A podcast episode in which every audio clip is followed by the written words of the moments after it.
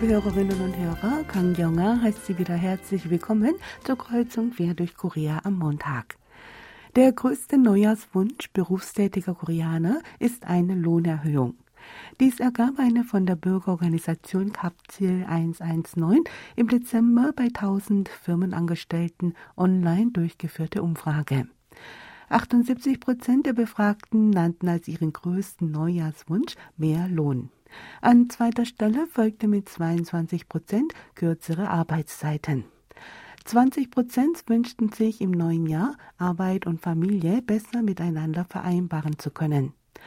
25 Prozent der Altersgruppe der 20er wünschten sich, zu einer Firma mit besseren Arbeitsbedingungen und besserer Bezahlung wechseln zu können. Der Anteil der Menschen in ihren frühen Zwanzigern, die sich einen solchen Stellenwechsel wünschten, war damit 18 Prozent höher als der Durchschnitt. Über die Hälfte ging davon aus, dass es im neuen Jahr weniger Mobbing am Arbeitsplatz geben werde. 56 Prozent gaben diese Antwort. 43 Prozent meinten hingegen, dass Mobbing am Arbeitsplatz nicht weniger werde.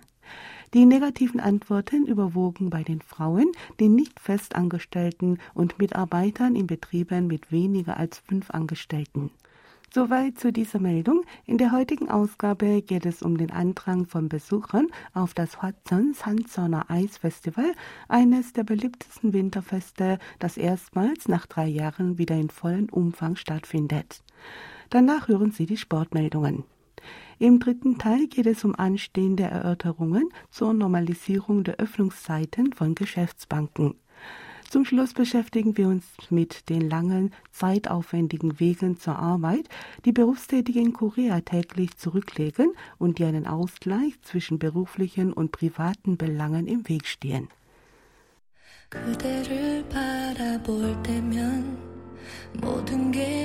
Zuerst aber etwas Musik. Yunmire singt Always. 어느 날 꿈처럼 그대 다가와 내 맘을 흔들죠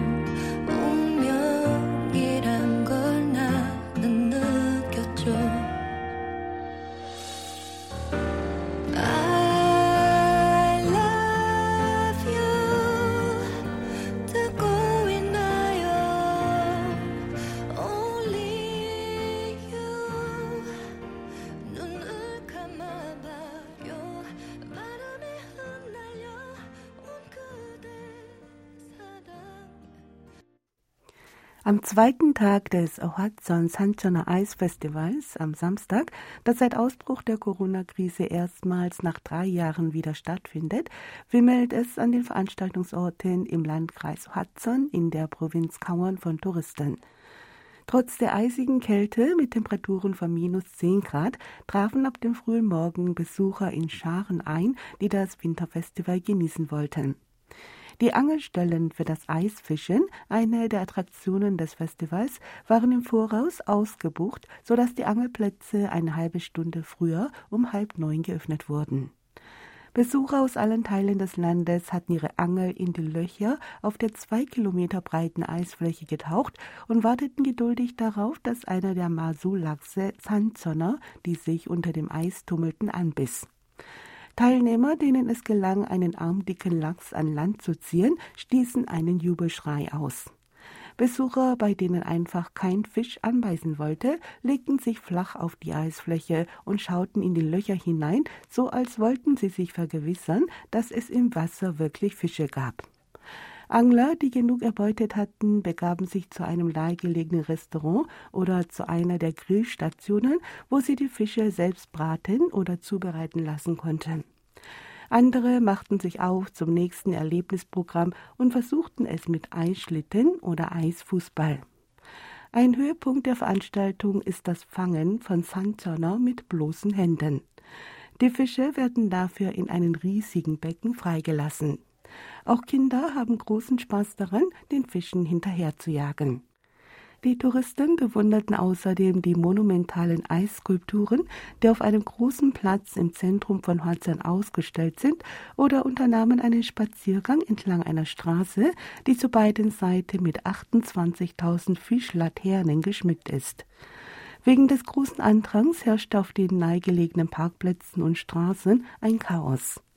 Restaurants und Speiselokale im Zentrum von Hudson profitierten erstmals nach drei Jahren wieder von einem Zustrom von Gästen. Besucher, die in der Gegend von Hudson übernachten, dürfen am Nachtfischen kostenlos teilnehmen. Ein Event, bei dem man einen Teil der für die Erlebnisprogramme des Festivals ausgegebenen Kosten in Form eines lokalen Gutscheins zurückerstattet bekommt, findet bei den Besuchern großen Anklang. Den Gutschein kann man in der Gegend von Hudson wie Bargeld benutzen. Der Landkreis Hudson traf in diesem Jahr besonders verschärfte Maßnahmen für die Sicherheit. Während des Zeitraums des Festivals überprüft ein Taucherteam jeden Tag die Eisfläche auf eventuelle Risse und ob das Eis noch dick genug ist. Die Zahl der Besucher, die die Eisfläche zur selben Zeit betreten dürfen, wird streng kontrolliert. Am Tag der Öffnung am Samstag besuchten schätzungsweise mehr als 129.000 Menschen das Sandturner Festival. Am gesamten Wochenende wurden über 200.000 Besucher gezählt. Der Vorsitzende des Landkreises Tömunsun sagte, dass dank der Kälte in den letzten Tagen das Eis über 30 Zentimeter dick sei und es hinsichtlich Erlebnisprogrammen wie Eisfischen und Eisschlittenfahren keine Sicherheitsbedenken gebe. Der Landkreis werde sich bemühen, den Touristen, die auf das Winterfestival gewartet haben, ein sicheres und vergnügliches Erlebnis zu bereiten.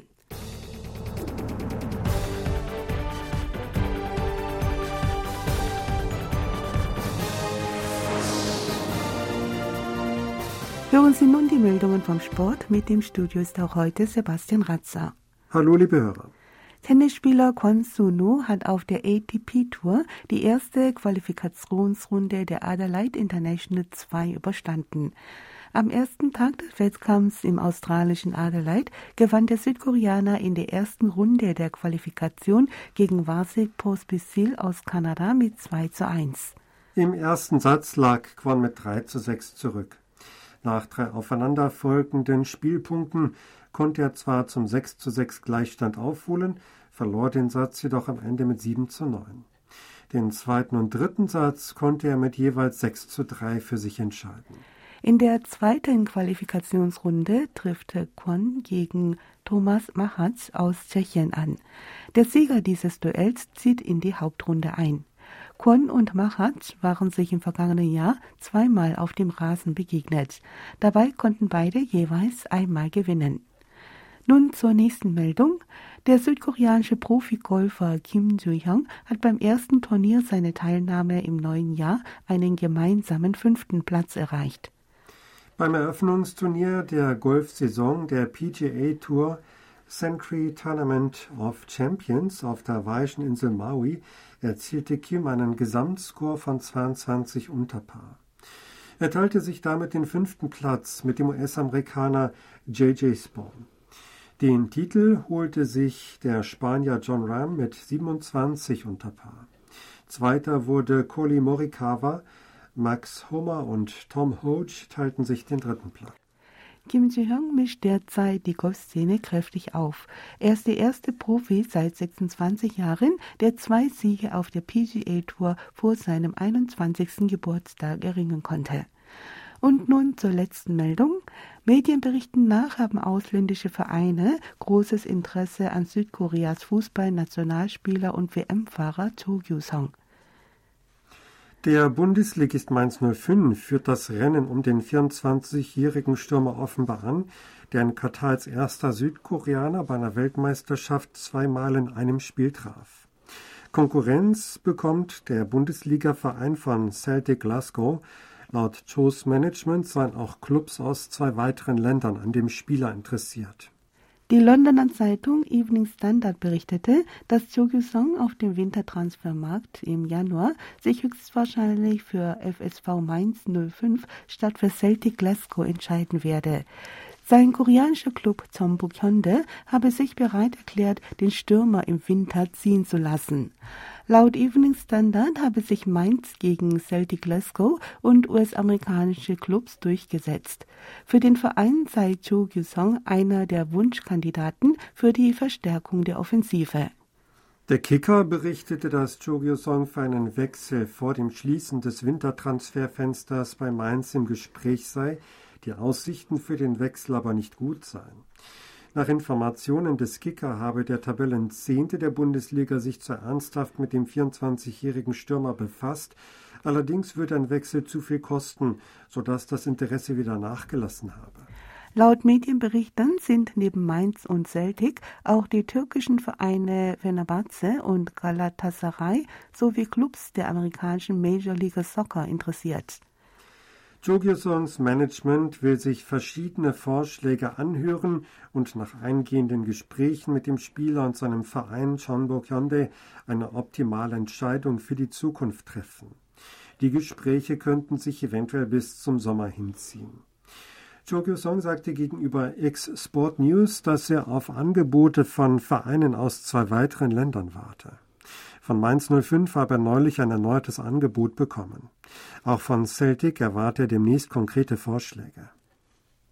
Von Tombo Hyundai hieß es, dass man erst abwarte, wie sich die Lage für den Spieler entwickele. Chokyo Song werde im Trainingslager in Spanien in jedem Fall noch dabei sein.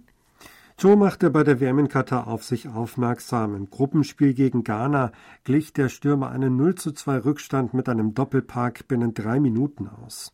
Der 24-Jährige hatte damit wesentlichen Anteil am überraschenden Achtelfinaleinzug Südkoreas. Das waren die Meldungen vom Sport. Tschüss, bis nächste Woche.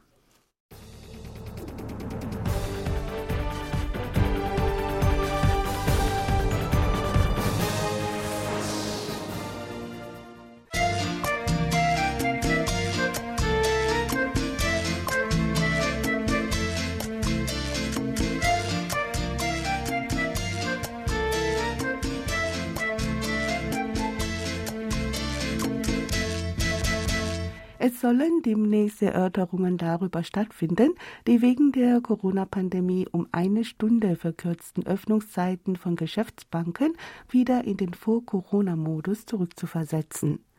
Viele Kunden sind verärgert darüber, dass die Banken immer noch eine Stunde früher schließen, obwohl im April die Vorschriften für die soziale Distanzierung bereits aufgehoben wurden.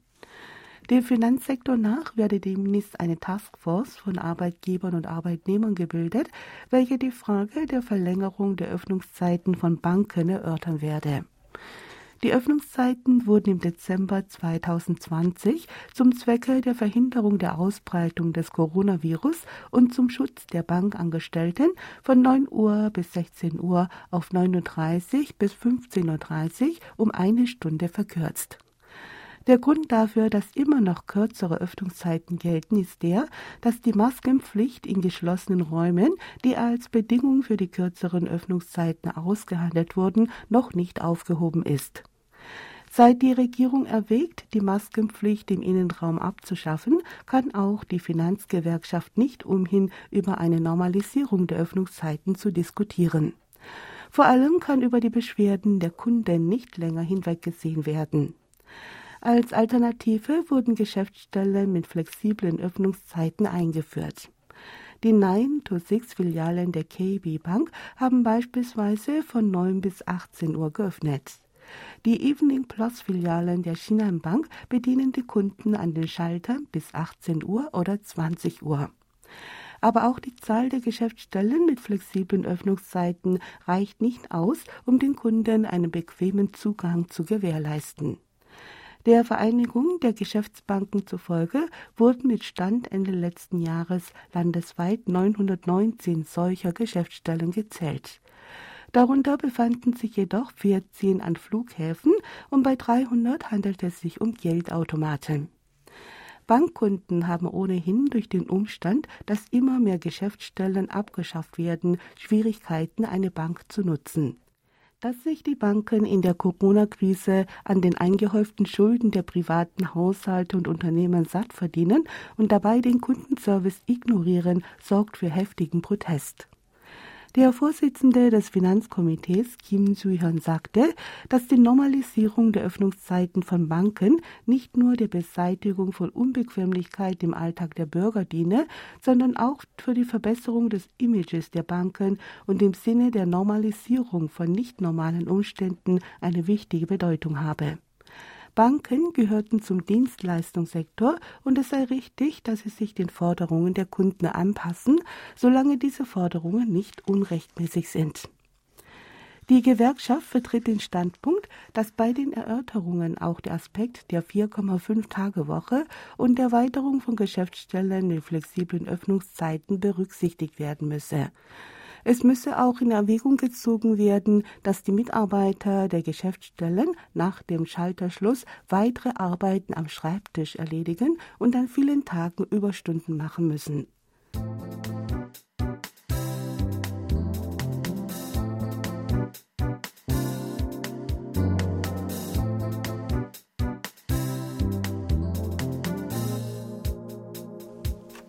Der Zeitaufwand für den Weg zum Arbeitsplatz ist für viele Berufstätige in Korea ein Stressfaktor.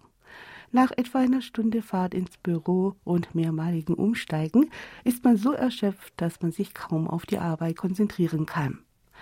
Nach Angaben des Statistischen Amtes brauche mit Stand 2020 Erwerbstätige in Korea im Durchschnitt 30,8 Minuten zum Arbeitsplatz. Die Mehrheit von 30,5 Prozent brauchte 30 bis 45 Minuten von zu Hause zur Firma. 26,5 Prozent brauchten für die Fahrt ins Büro 15 bis 30 Minuten. Rund 22 Prozent benötigten dafür weniger als 15 Minuten. Zusammengefasst betrachtet sind acht von zehn Erwerbstätigen morgens 45 Minuten unterwegs. Der Rest braucht länger als eine Stunde. In der Hauptstadtregion ist der Zeitaufwand für den Weg zum Arbeitsplatz noch größer. Eine Untersuchung durch die Stadt Seoul ergab, dass Hauptstädter im Durchschnitt 37,5 und damit sechs bis sieben Minuten länger fahren. Der Anteil derjenigen, die weniger als eine Stunde brauchen, war zwar mit 78,5 Prozent ähnlich hoch, der Anteil derjenigen, die länger als eine Stunde brauchen, war jedoch mit 21,9 Prozent deutlich höher. 18 Prozent hatten ihren Wohnsitz in Seoul, waren aber auf dem Weg zur Arbeit eine Stunde bis eineinhalb Stunden unterwegs. Bei einer von Job Korea im letzten Jahr durchgeführten Umfrage gaben Erwerbstätige, die in der Provinz Gyeonggi ihren Wohnsitz haben, an, dass sie täglich im Durchschnitt 102 Minuten für die Fahrt zur Arbeit und zurück unterwegs sind. Die Hauptstädter gaben an, dass sie im Durchschnitt 79 Minuten pendeln. In den Provinzstädten lebende Berufstätige brauchten 61 Minuten. Interessant ist der Zeitaufwand für den Weg zum Arbeitsplatz im Verhältnis zur Höhe des Einkommens. Laut der Untersuchung durch die Stadt Seoul fährt die Mehrheit der Seouler mit einem Einkommen unter 2 Millionen Won, etwa 1500 Euro, weniger als eine Stunde zur Arbeit. Von den Erwerbstätigen, die eine Stunde bis eineinhalb Stunden pendeln, beziehen 19,5 Prozent ein Gehalt über 5 Millionen Won im Monat. 15 Prozent verdienen weniger als 2 Millionen. Daraus geht hervor, dass sich Geringverdiener in der Nähe ihres Arbeitsplatzes niederlassen, während sich Menschen mit höheren Einkommen für einen Wohnsitz weit weg von der Firma entscheiden. Frischlinge, die noch nicht lange erwerbstätig sind, nisten sich gewöhnlich in einem Wohnheim oder einer Einzimmerwohnung unweit des Arbeitsplatzes ein. Viele von ihnen gehen zu Fuß zur Arbeit und sparen sich damit die Ausgaben für den Verkehr. Die Regierung hat umfangreiche Investitionen getätigt, um den Weg zur Arbeit zu verkürzen. Im Rahmen der Bemühungen, den Zeitaufwand für den Weg zur Arbeit zu reduzieren, wurden neue U-Bahn-Linien eingeführt und Busse, die mehrere Städte anfahren, zusätzlich in Betrieb genommen. Seit Jahrzehnten wird auf diese Weise die Verkehrsinfrastruktur ausgebaut, der Weg zur Arbeit dauert aber immer länger. Daten des Statistischen Amtes zufolge hat die Dauer der Fahrt zur Arbeit von 29,6 Minuten im Jahr 2010 auf 30,8 Minuten im Jahr 2020 zugenommen. Auch der Anteil der Erwerbstätigen, die täglich über eine Stunde pendeln, steigt stetig an und erreichte 2020 15,4 Prozent. Das war's für heute in Kreuzung quer durch Korea. Hören Sie zum Schluss das Lied Long Time No See, gesungen von Icon. Und mit diesem Lied sage ich Tschüss, bis zum nächsten Mal. 내 세상을 자꾸 멈춰놓은 네가 없을 때 내 주위엔 꽃이 하나 없더라 time no see 나를 향한 손짓 바라보는 눈빛 없는 나는 뭔지. 중심에겠던 네가 추억에 잠겨버린 눈. 다시 내 앞에 서기까지 노력했어 널 다시 본다는 사실에 내 맘은 자꾸만 솟는 네 기름에 give it back so 온종일 네게 떠내. I don't want nobody else. 시간을 달려왔어 baby 좀만 기다려 기억